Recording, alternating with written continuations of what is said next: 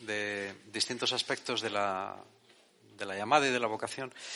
Y yo creo que es un tema muy importante porque me parece que en el momento en el que estamos eh, comunitariamente hablando, no solamente aquí, sino en todos los núcleos de fe y vida de, España, una cosa que percibo hablando con la gente es la, importancia que tiene este, este tema, ¿no? especialmente en la medida en la que eh, cada vez incorpora más gente joven y gente que, bueno, pues a lo mejor la gente más mayor hemos tenido más tiempo para encontrar nuestra propia vocación, pero la gente joven mm, aún debe encontrar la suya. Y por esa razón me parece interesante el, empezar una serie de, enseñanzas o de, bueno, reflexiones sobre la vocación cristiana y sobre todo me gustaría que fueran bastante concretas para ver cómo se puede encontrar la propia vocación y qué tipos de vocaciones hay. ¿Eh? Porque a veces nos pasa como al, como al, al burgués gentilhombre de Molière, ¿no? que llevaba hablando 20 años en prosa sin darse cuenta, sin saberlo, ¿no? Bueno, a veces hay gente que dice, bueno, yo no encuentro mi vocación y lleva mucho tiempo desempeñándola. ¿eh? Lo que pasa es que tiene que reconocerla y tiene que ponerle un nombre y eso es muy importante porque da mucha identidad a la propia vida, ¿vale? Vamos a ver, yo eh, ahora que empieza el año pensaba una, una cosa. Siempre decimos, bueno, un año más, y en realidad no es un año más, es un año menos. ¿eh? Y esta eh, distinción es muy pertinente porque realmente si consideramos que la vida en la que, en la que estamos es una misión que tenemos que cumplir o la clave fundamental es una misión, entonces cada año que pasa es un año menos que tenemos para terminar de cumplir esa, esa misión.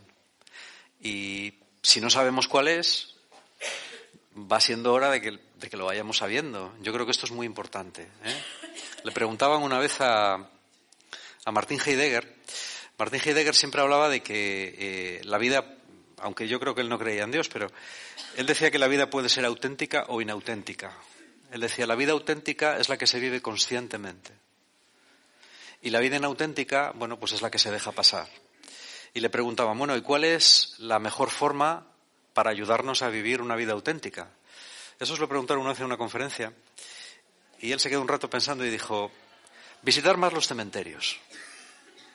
Dice, yo propongo que la gente eh, visite más los cementerios porque de esa manera uno es más consciente del poco tiempo que, le queda o de que le queda menos tiempo y de esa manera eh, espabila más a la hora de encontrar cuál tiene que ser su vocación cuál es su sentido aquí en la vida. ¿eh? Eh, si nos fijamos en la Biblia, en la palabra de Dios, la Biblia es un gran, es un gran libro de la vocación. Es decir, todos los personajes de la Biblia, todos los personajes importantes, hace un año hicimos una serie sobre, sobre personajes de la Biblia, presentan casi siempre patrones de vocación. Y los hay muy distintos. Siempre, claro, los más conocidos, donde uno siempre piensa, pues es en los grandes personajes de la, de la, de la Biblia, sobre todo el Antiguo Testamento. Pero si vemos también personajes secundarios, también vemos vocaciones. Y vemos muchas vocaciones. No solamente las que son muy llamativas, sino también otras que parece que son más triviales, que son, bueno, menos importantes, pero que a la larga resultan tan decisivas como las primeras. ¿Vale? La vocación es el lugar la actividad, el modo de vida al que Dios llama a una persona para cumplir su voluntad. Yo parto del hecho de que desde la perspectiva cristiana, todas las personas que estamos en esta vida, estamos en esta vida con una misión.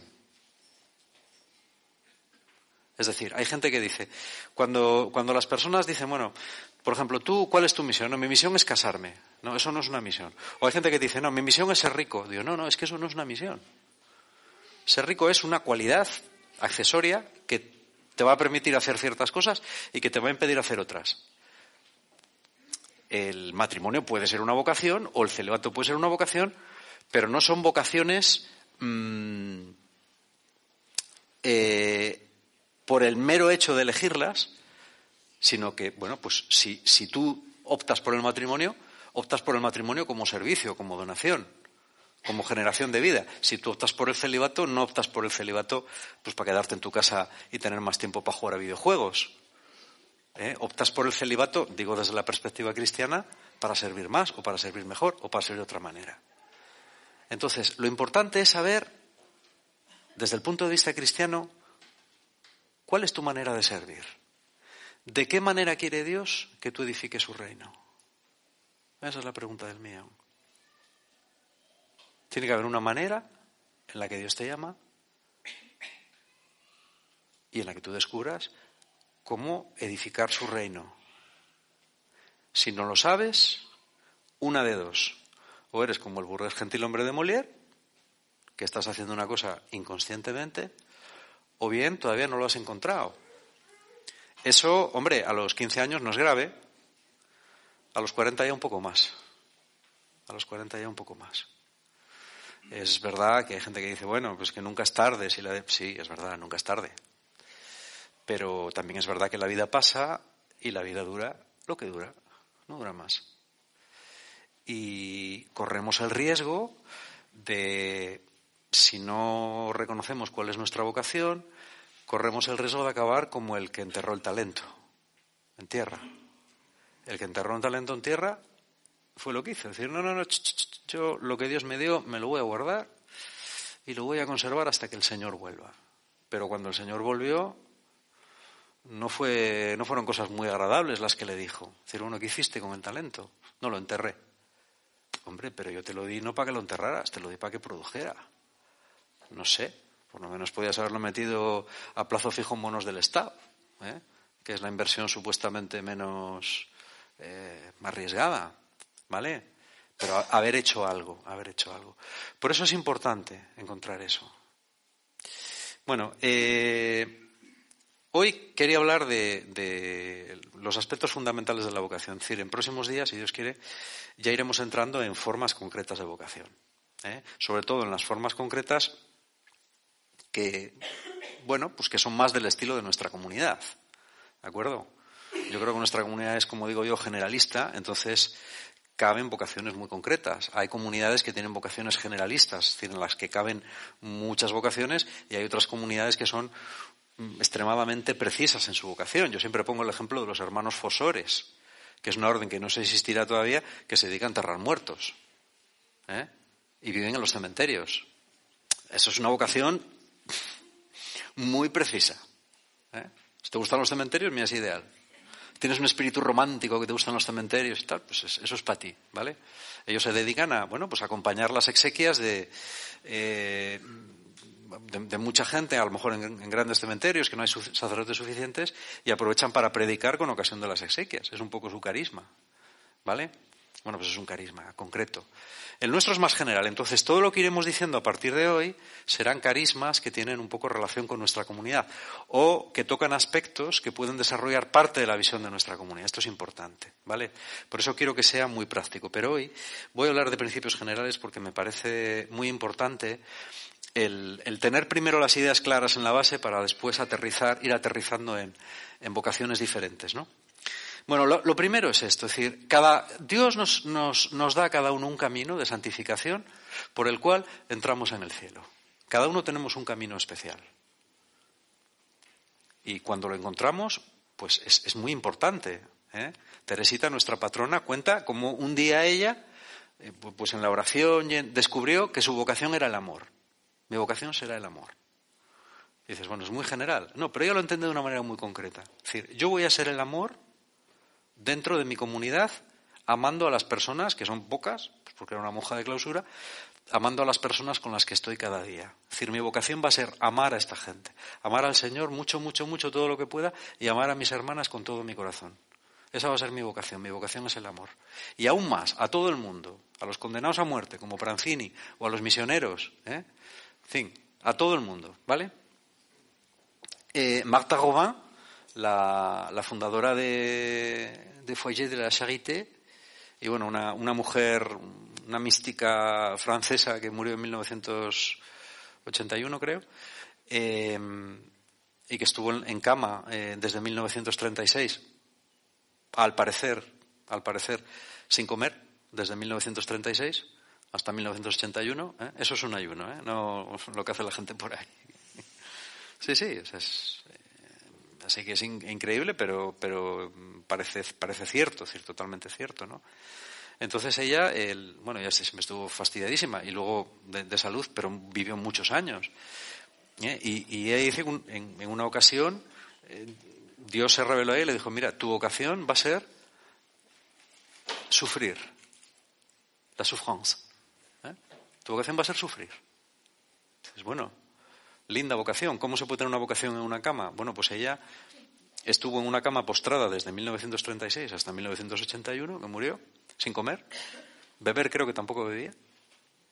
¿Cómo vivía? Bueno, pues es uno de los misterios de la naturaleza, ¿eh? quizá uno de los más grandes. Y sin embargo ella, bueno, bueno, por su casa y vive en una granja y por su casa pasó, pasó todo, el, todo el mundo importante en la espiritualidad de Francia y de otros sitios pasó por su habitación. Ella, además estaba siempre a oscuras. ¿eh? Y bueno, pues ella fue cofundadora de los, Hogares de la Caridad, que es una, comunidad muy grande que existe todavía. ¿eh? Es otra vocación. La Madre Teresa de Calcuta cuya primera vocación había sido la de la enseñanza, siendo, siendo profesa de las hermanas de Loreto, en un viaje a, Darjeeling, eh, bueno, pues ella tuvo, viajando en tren, tuvo como una especie de emoción muy fuerte de que el Señor la llamaba a atender a los más pobres. Es decir, no, a las niñas ricas, a las que ella daba clase de geografía, sino a las, a las personas pobres de las clases, de las castas más bajas de, de la sociedad de Calcuta. ¿eh? finales de los años 40. pues es una vocación muy concreta. ¿Vale? Eh, ¿Cómo nos llama Dios a una vocación? A ver, si ahora hago aquí una pregunta y pregunto, ¿cuántos de los que estáis en esta... No os preocupéis porque nadie lo va a ver por la cámara, porque la cámara me apunta a mí. Vosotros salís algunas cabezas por detrás, pero además, aunque salgáis por detrás, nadie sabe quiénes sois. ¿Vale? A no ser que alguno tenga el pelo teñido de un color raro. ¿Cuántos de los que estáis aquí pensáis que habéis encontrado vuestra vocación? Solo por hacer un muestreo. Bueno. Bueno. Vaya, vaya, ¿eh? Esto no te creas tú que... Bueno. Pues entonces yo creo que el empezar esta serie ha sido una buena idea. ¿Eh? Bien. Me felicito a mí mismo. Yo creo que Dios nos habla a través de cuatro elementos fundamentales. Esto lo hemos dicho más veces, ¿eh? pero bueno, lo voy a repetir porque las cosas hay que repetirlas una y otra vez para que se queden. Hay cuatro elementos en nuestra vida a través de los cuales Dios nos habla en el 99,9%. ¿Vale? Excluyo que baje el arcángel San Gabriel, ¿eh? ¡pum! y te diga, hola, soy el arcángel San Gabriel y vengo a decirte que, lo que sea, ¿vale? Pudiera ser, a la Virgen María le pasó, pero yo no sé si después ha vuelto a pasar. Creo que no. ¿Vale? Eh, el primer, el primer aldabón que llama a nuestra conciencia para hablarnos de, de cuál puede ser nuestra vocación es precisamente el deseo que hay en nuestro corazón. ¿Vale? Eh, vuelvo a Teresita. Teresita decía, en su maravillosa ingenuidad, que Dios no va a poner en ti un deseo para no cumplirlo después. Esto requiere matizaciones, quizá. Pero sí que es verdad que un primer atisbo de cuál puede ser nuestra vocación es aquello que a nosotros nos hace vibrar el corazón. Por ejemplo, puede que alguien, cuando yo he hablado de los hermanos fosores, diga, sí, ¿eh? Sí, esa es mi vocación. ¿eh? Yo siempre quise vivir en un cementerio y he aquí que ahora veo la forma de, de poder hacerlo. ¿No? Puede ser. Hay veces que tú tienes un deseo, ¿vale? Claro, el tema de los deseos es un tema complicado porque los deseos humanos a veces son muy reales. ¿eh? El, corazón es, es, importante, pero es también la cosa más engañosa que hay. Eso, de eso la Biblia habla un montón también. Entonces, yo creo que si bien es verdad que Dios utiliza los deseos de nuestro corazón, es decir, algo que tú tienes ahí, a veces desde pequeño. ¿eh? Hay, gente que desde pequeño te dice, mira, yo siempre, algunos grandes inventores, algunos grandes, es gente que desde pequeño ya estaba obsesionado con una idea. Edison, por ejemplo, eh, bueno, es famoso por haber inventado la bombilla eléctrica, pero, pero desde, pequeño estaba siempre inventando cosas raras, ¿vale? Era, era un niño pues especial a ese nivel, otros igual. ¿Eh? Bueno, pues hay veces que eso que tenemos ahí desde, desde siempre, desde toda la vida, es, es, efectivamente a lo que el Señor nos llama. ¿Vale? Es un primer, un primer ítem que tenemos que tener en cuenta. Otro ítem es el de las necesidades que vemos a nuestro alrededor. Es decir, hay vocaciones, hay vocaciones que de pronto nos golpean a través de una necesidad. Yo, yo recuerdo la historia que leí en una revista, que no sé dónde, de un, chico no creyente, bueno, creo que no creyente, que fue de vacaciones a, a Bombay. Bueno, ahora se dice Mumbai, pues no lo sabéis. ¿Eh? O era periodista. Bueno, el caso es que fue a, a Bombay, que es la ciudad más grande de la India, y, y quedó alucinado eh, por la cantidad de niños que andaban pues, pues como, como ratucas por la calle, ¿no? Es decir, pidiendo, robando, buscándose la vida. ¿eh? Y bueno, le, echó, le, golpeó tanto al corazón que le dijo, se acabó. O sea, yo voy a dedicar el resto de mi vida a ayudar a estos críos. Se trasladó de España allí y ahí fundó una, una ONG que bueno, pues se dedica a esto. ¿Eh? Bueno, pues esto es una vocación que parte de una necesidad. Hay veces que tú de pronto alguien irrumpe en tu vida o unas personas irrumpen en tu vida. Jean Vanier, por ejemplo, Jean Vanier se encontró con dos personas discapacitadas y de alguna manera él dice, yo, yo, sentí que de pronto mi vida quedaba vinculada con las suyas y dado que ellos eran personas discapacitadas, yo sabía que esa relación tenía que ser para siempre. Que yo no podía quedarme con ellos un tiempo y abandonarlos después. Cuando, dice él, cuando yo los saqué de un, de un asilo en el que estaban, ¿eh? a principios de los años 60 y me los llevé a vivir conmigo para que tuvieran una vida familiar más digna, yo sabía que eso era para siempre. ¿Vale? Bueno, pues eso es una necesidad. De pronto la necesidad te busca a ti. ¿Por qué te golpea a ti concretamente? Pues yo qué sé, pues anda, anda que no irán turistas y personas cristianas a Bombay, pero no sienten esa llamada. Anda que no habrá personas que trabajan en lugares con personas discapacitadas, pero no sienten la llamada a llevárselos a vivir a su casa para que puedan tener una vocación más familiar, una vida más familiar. Bueno, pues ¿eh? eso es dejarse interpelar por las circunstancias que te rodean. ¿Vale? La tercera es nuestros dones y características personales. Por ejemplo, a mí puede gustarme mucho la música, pero puedo no tener oído. Puede gustarme mucho predicar, pero soy tartamudo. Puede gustarme mucho o sentirme muy llamado a evangelizar eh, en tribus lejanas, pero resulta que tengo una salud que es un absoluto desastre y que no me permite eh, salir de mi casa y dar un par de pasos.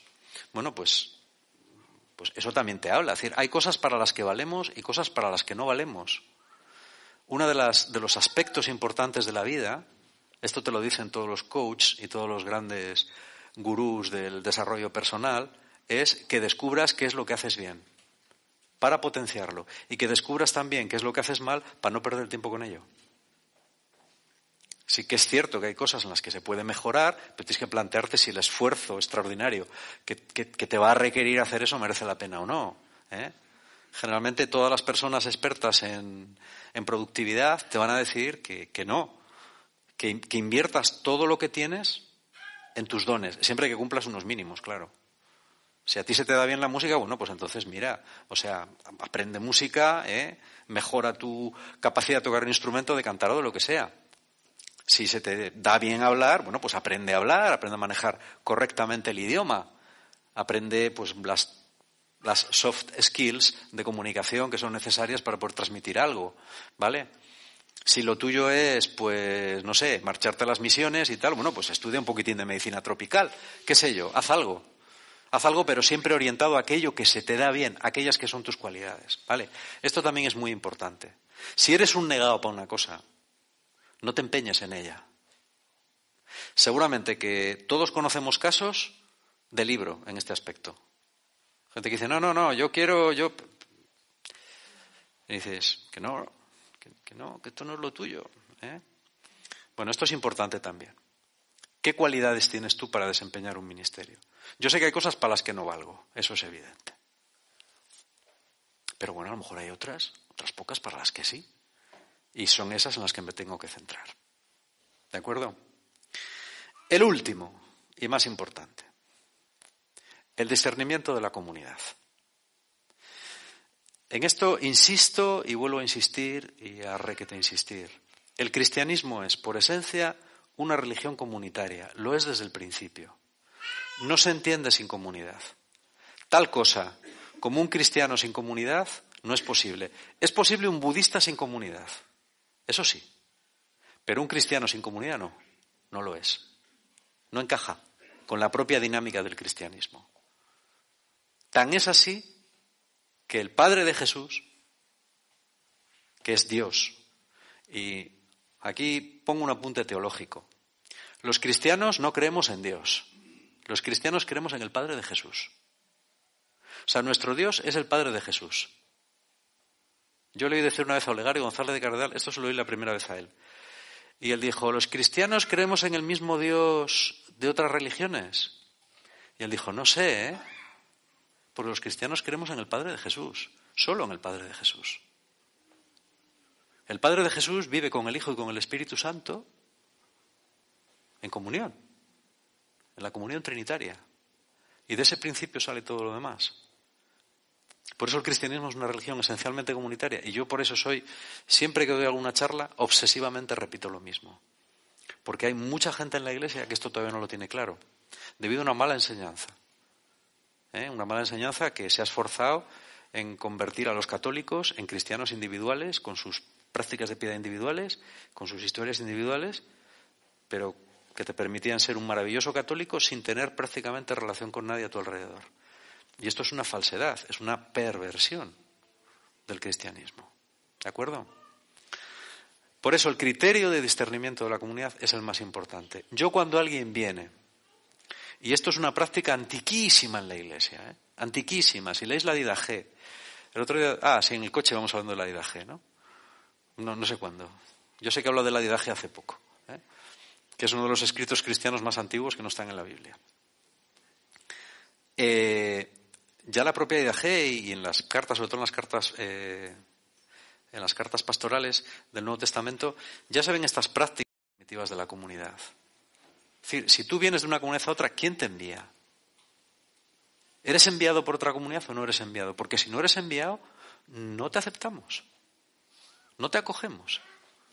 Si tú tienes un ministerio pero no eres enviado por otra comunidad, aquí se te recibe con un cierto... ¿Por qué? Porque todos los cristianos tienen conciencia de ser iglesia. Por eso un sacerdote puede celebrar misa supuestamente en cualquier lugar del mundo. ¿Por qué? Hombre, porque si está ordenado, se supone que tiene un envío por parte de toda la Iglesia que es válido en toda la Iglesia. ¿De acuerdo? Pero es muy importante que haya un, reconocimiento comunitario de un don o carisma.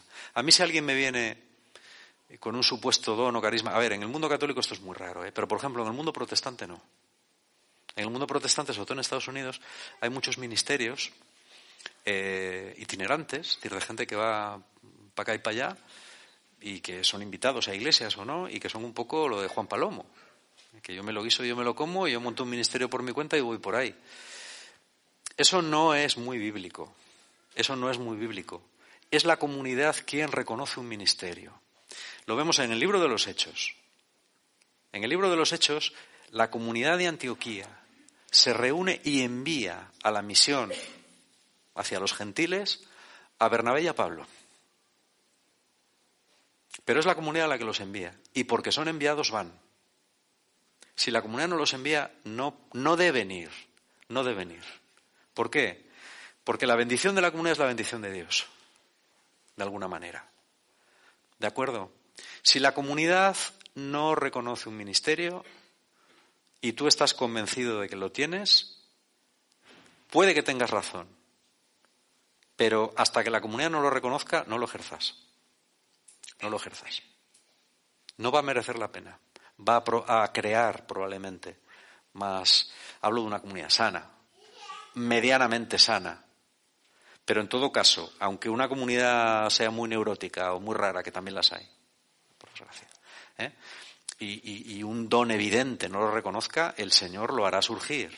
El Señor lo hará, lo hará, lo hará levantarse. de eso a mí no me cabe ninguna duda. Lo mismo pasa en la Iglesia. La Iglesia a veces, o sus representantes, se han equivocado con personas. ¿eh? Se han equivocado garrafalmente con algunas personas. Personas que tenían dones auténticos, no se les ha dejado desarrollar ese don. Pero, a la larga, en la historia, esos dones, si han sido de Dios, han sido reconocidos y han sido rehabilitados. Eso pasa siempre. Eso pasa siempre. Y es una buena señal de la salud de la Iglesia, que aunque en un momento determinado se equivoque, al final acaba reconociendo lo que era auténtico y lo que no, y acaba separando el trigo de la cizaña. ¿De acuerdo? Así que si la comunidad no ve tu don, espera. Espera. Generalmente yo siempre pienso que, yo no siempre pensaba, no siempre pensaba así, pero con los años sí que he ido aprendiendo a pensar esto. Aunque tú veas un don muy claro en una persona, espera que ese don de fruto. Espera que ese don de fruto. Porque a mí me ha pasado que he reconocido dones en personas que no han dado fruto.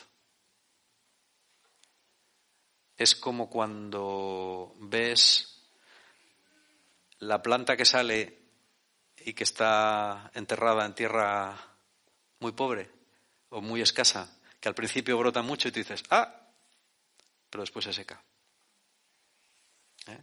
Y yo, yo he tenido meteduras de pata con personas eh, memorables por eso. Es decir, de ver a alguien y decirle, mira, o sea, ir rápidamente, yo creo que tú tienes este don, yo creo que tú tienes este talento. ¿eh? Y la persona decir, uy, qué bien, gracias, no sé qué, pum. Y tú estar esperando y un año después esa persona dejaba la fe. Esto es muy frecuente. ¿eh? Ahora he aprendido a esperar y decir, bueno, tú ves el don, espera que dé un poco de fruto, espera, no pasa nada. Antes de ir y reconocer y levantar, espera un poquitín, ¿vale? Yo recuerdo en una ocasión, eh, voy a poner un ejemplo muy concreto, ¿eh? ¿eh? en un, para que veáis esto que estoy diciendo, un ejemplo muy concreto de lo que estoy diciendo. En un contracorriente, eh, yo recuerdo que cuando Itiel Arroyo, una persona querida y amiga, tenía 10 yo a ti le conocí con 16 o 17 años, ¿no? Y sí que era un chaval, eh, bueno, pues muy, con un don muy llamativo, ¿no? Es decir, eh, él predicaba muy, yo recuerdo una de las primeras predicaciones que, le vi que me, lo pasé muy bien. Además me reí mucho, o sea, me, me, pareció muy, muy interesante. Pero yo recuerdo un contracorriente con 17 o 18 años en el que un pastor que venía de fuera y que no le conocía mucho, eh, bueno, hizo allí delante de mil personas, hizo ahí una especie de escenificación y le dijo, yo te entrego el testigo de la nueva generación de líderes y profetas y tal, ¿no? Y yo estaba sentado acongojado. Porque yo estaba pensando, este hombre no sabe lo que está haciendo. ¿eh? Porque este chaval va a tener que tener una madurez muy grande para aguantar eso. O sea, tú imagínate que con 17 años te dicen que tú eres el ungido, ¿no? Ostras, ¿qué puede responder a una cosa así? Digo, ¿y qué pasa si el ungido mañana lo manda todo a tomar por saco? ¿Eh? ¿Qué pasa con toda la gente que ha escuchado eso? Hay que tener mucho cuidado. Mira, gracias a Dios no se equivocó. O sea, Itiel sigue siendo un predicador, ahora de los más importantes que hay en, en España, ¿no? Y bueno, en América Latina también. Y gracias a Dios no se equivocó. Gracias a Dios Itiel tuvo la sabiduría de empezar una escuela de discipulado inmediatamente después y de ponerse eh, bajo las manos de gente bueno experimentada y madura como, como Alfonso Cherene o como, como otras personas, ¿no? Y por eso su ministerio fructificó. Pero hay que tener mucho cuidado. Yo por eso cuando vas a lo mejor a un, a un cursillo de cualquier don o de lo que sea, ¿eh? y viene alguien y dice, yo discierno que tú tienes el don de liderar y vas a ser un líder en tu comunidad. Yo, yo para él le diré a esa persona, oye, oye, pero, pero ¿qué estás diciendo? Pero si no conoces a esta persona. Ah, es que el Señor me lo está revelando. ¿Así? ¿Ah, Enséñame el papel y la firma del Señor. ¿Cómo puedes decir tú eso? ¿Cómo puedes confirmar tú un don de una persona que no es de tu comunidad, a la que no conoces, ¿eh? a, la que no, has visto nunca si friega o no friega, si ora o no ora o tal, simplemente porque la ves? Eso no está bien y confunde a las personas. ¿eh? Yo lo digo por si alguna vez os lo hacen. No, la gente que tiene que confirmarte es la gente que vive contigo y que te conoce. ¿Eh?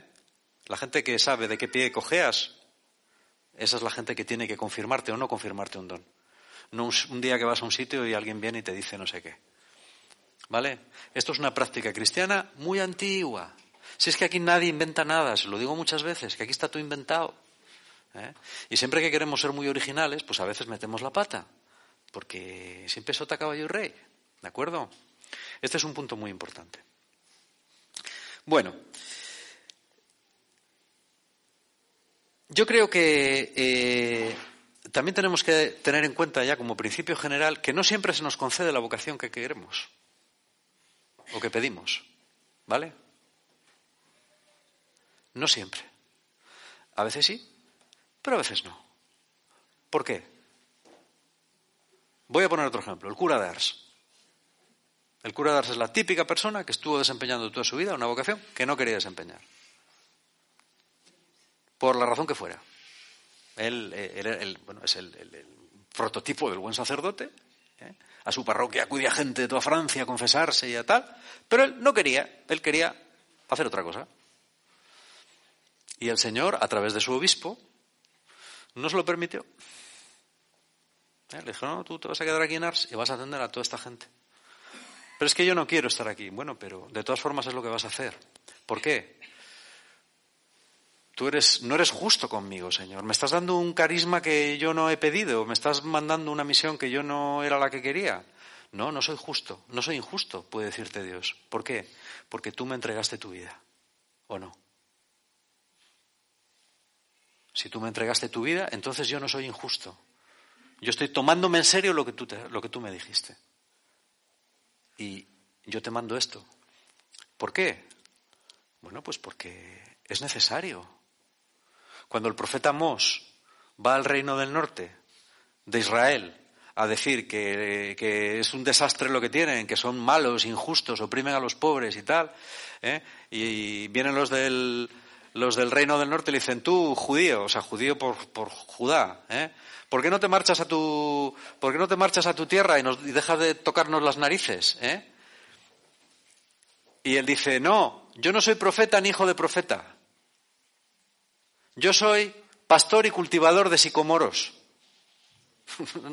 ¿Eh? Pero el Señor me llamó para predicar aquí, como el Señor llamó a Jonás para predicar en Nínive. Y Jonás no quería ir a Nínive, quería venir a España, como todo el mundo. ¿Eh? Me dijo, me voy a Tarsis, que estaba más o menos por Huelva, por ahí. ¿eh? No, yo me voy a Tarsis, a la Costa del Sol. ¿Eh? Y el Señor dijo, pues ahora hundo el barco, ala, pumba. Y hundió el barco y se le, comió el, pez. Bueno, la historia de Jonás no es una historia cierta, pero ¿qué más da? la moraleja es la misma. ¿eh? Pues ahora vas a Nínive, ¿vale? Y fue a Nínive a, a predicar. A veces pasa esto. ¿eh? ¿eh? hay veces que una persona se siente llamada a algo que él no es lo que quería eh, exactamente para su vida, ¿vale? A mí me pasa un poco eso también. Lo digo porque es el caso que mejor conozco. ¿eh? O sea, mi vocación no es la que el Señor me dio. Mi, deseo no es quizá el que el Señor me dio. Pero bueno, es así. Eso es una cosa que ya tengo ya hablada con Él, de sobra, ¿no? Y a veces Dios te pide una vocación que no es lo que tú querías para tu vida exactamente. ¿eh? Tú preferías otras cosas. Y a veces sí, sí, que, sí que esto te pone en conflicto. Porque tú puedes decir, ah, es que esto no es lo que yo quería o tal o cual, yo hubiera preferido otra cosa. Pero a mí por lo menos el Señor me ha dicho alguna vez,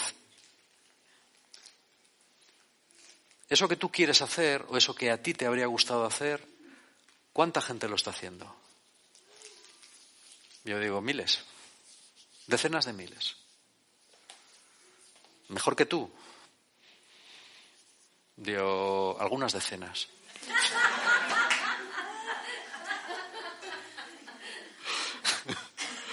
bueno, algunos cientos. ¿Vale? Y entonces, eh, ¿tú qué es lo que quieres? ¿Hacer lo que te gusta o hacer lo que hace falta? ¿Eh? ¿Tú crees que tú ibas a hacer con la vocación que a ti te gusta? ¿Tú crees que ibas a hacer un mundo mejor? ¿Tú crees que cuando murieras podrías decir, mira, mi vida ha merecido la pena? ¿Qué ibas a hacer de relevante? Algo que, que influyera en la vida de las personas. Pues dices, pues bien poca cosa, bien poca cosa, la verdad. Entonces, bueno, pues entonces merece la pena. ¿eh? Eso no significa, yo no creo tampoco en las vocaciones que destruyen a las personas. ¿eh? O que realmente estás amargado y dices, no, por Dios, yo, por favor, tal. Bueno, yo creo que acabas encontrando un acomodo y acabas sintiéndote bien. Pero tienes que realizar una conversión personal. ¿eh? Y esto tiene otra ventaja muy grande. Cuando tú no estás haciendo exactamente lo que quieres hacer, tienes una libertad que otros no tienen. ¿Qué libertad? La de dejarlo sin ningún problema. ¿Eh? Sin ningún problema. No te apegas a las cosas. Porque en el fondo las haces por lo que las haces. No las haces porque dices, joder, qué realizado me siento haciendo esto, qué bien, qué, cómo necesito yo esto. Bueno. O sea, yo creo que si al cura de Ars el obispo viene y le dice, mire, mire, don Jean-Marie, que puede marcharse usted al monasterio que quiere. Bueno, no hace ni las maletas. O sea, el tío sale corriendo y no se despide ni de los feligreses ni de los peregrinos. ¿eh? Sale corriendo y dice, bueno, bueno, bueno, por fin, me tocó la lotería. O sea, él dejar de ser el cura de Ars, vamos, vamos. ¿Eh? Eso es bueno, eso es bueno. Cuando uno se apega demasiado, se identifica demasiado con su función y necesita su función para poder vivir y para poder encontrar su identidad, mmm, hay cuidado, ¿eh? Cuidado. No digo que no sea de Dios, pero digo que es muy peligroso. ¿Vale? Es que yo necesito ser cardenal. Bueno, pues, hombre, a lo mejor eres un buen cardenal, pero yo si soy papa y sé que desea ser cardenal así, igual no te nombro. ¿Vale?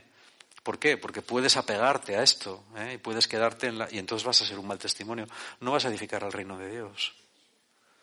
¿Vale?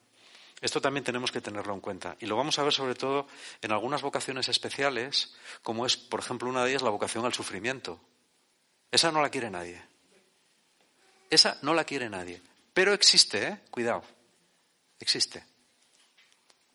No solo por gente como Marta Robén, que vale, que es muy conocida y muy tal, pero existe, hay personas llamadas a eso. Y cuando lleguemos al otro lado, veremos exactamente lo que cada cosa significó. Y a lo mejor cosas que aquí parecieron eh, estúpidas y, diminutas y, poco relevantes, allí resulta que es que, eh, como dice Pablo, aportan un inmenso caudal de gloria. ¿Eh? Y cosas que aquí parecieron absolutamente deslumbrantes, pues allí dices, bueno, sí, este, este es el montón, clase media baja. No lo sabemos. No lo sabemos. Por eso tenemos que a veces lo de siempre, ¿no? Vuelvo a citar a Pablo. Esforzados en la transformación de vuestra mente. Esforzados en la transformación de vuestra mente porque es lo más difícil. ¿Eh? La mente humana no es la mente de Dios, los pensamientos humanos no son los pensamientos de Dios, los pensamientos de Dios son otros. Y estamos ahí toda la vida dándonos hasta que llegamos a entenderlo. Solamente los santos acaban entendiendo cómo funciona esto, ¿vale? Y ya está, finito. Yo no voy a hablar más, esto es un poco una introducción general. Ya, si Dios quiere, a partir de la próxima enseñanza o predicación, eh, iremos entrando en aspectos más, más concretos. ¿eh?